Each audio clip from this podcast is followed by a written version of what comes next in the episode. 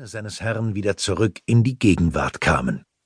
Köstlich, seufzte der König nach einer Weile und öffnete langsam die Augen. Ganz köstlich.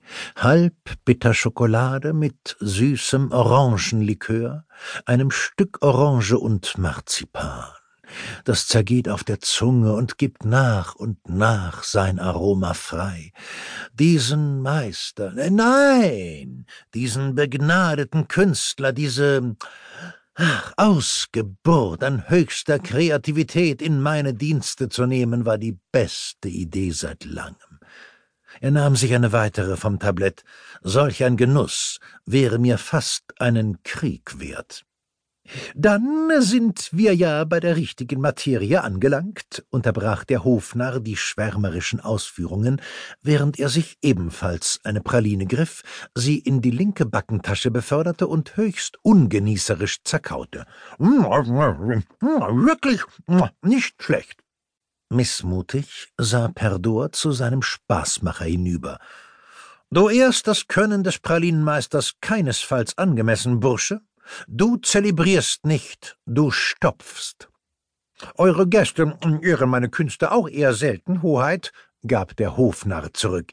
Wie soll ich demnach das für andere aufbringen, was mir vorenthalten wird?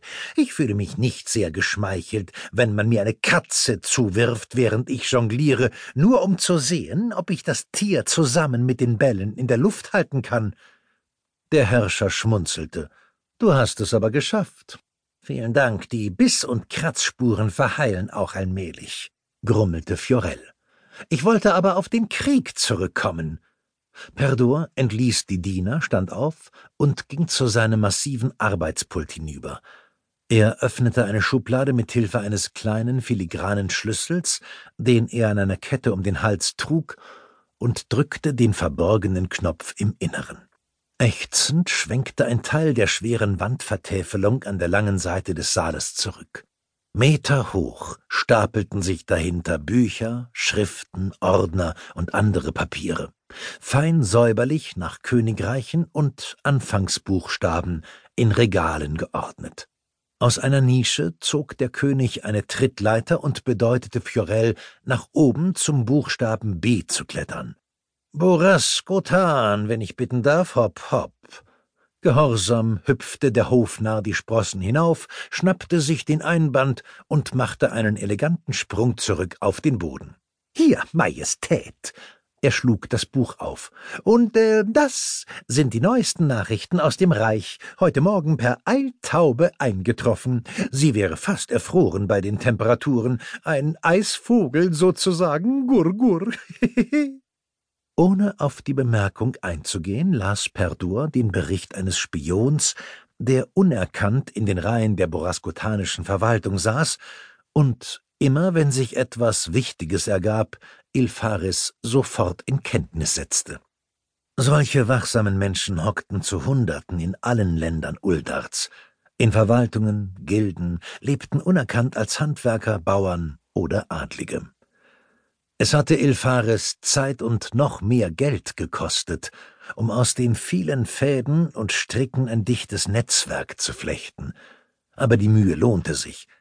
Oft erreichte die Nachricht über ein wichtiges Ereignis den ilfaritischen König schneller als den Herrscher des betreffenden Reichs. Und dieses Wissen wurde gegen viel Geld an andere weiterverkauft, wenn es im Interesse Perdors lag. Das riesige Speisezimmer war das geheime Schatzkästlein des Königs und nur eines von vielen Archiven.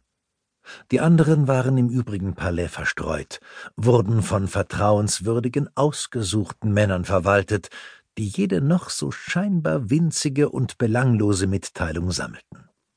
Von Wirtschaft und Zöllen über Steuern und Garnisonen, Schlagkraft von Scharmützeleinheiten bis zu Gerüchten es fand sich alles. Ein schwarzes Loch blieb aber auf der Landkarte. Kensustria. Dort war es Perdor und all seinen Vorgängern nicht gelungen, auch nur eine einzige Nachrichtenquelle langfristig zu verankern. Sie versiegten unvermittelt nach ihrer Entsendung. Nie wieder hörte man etwas von den ausgesandten Männern und Frauen.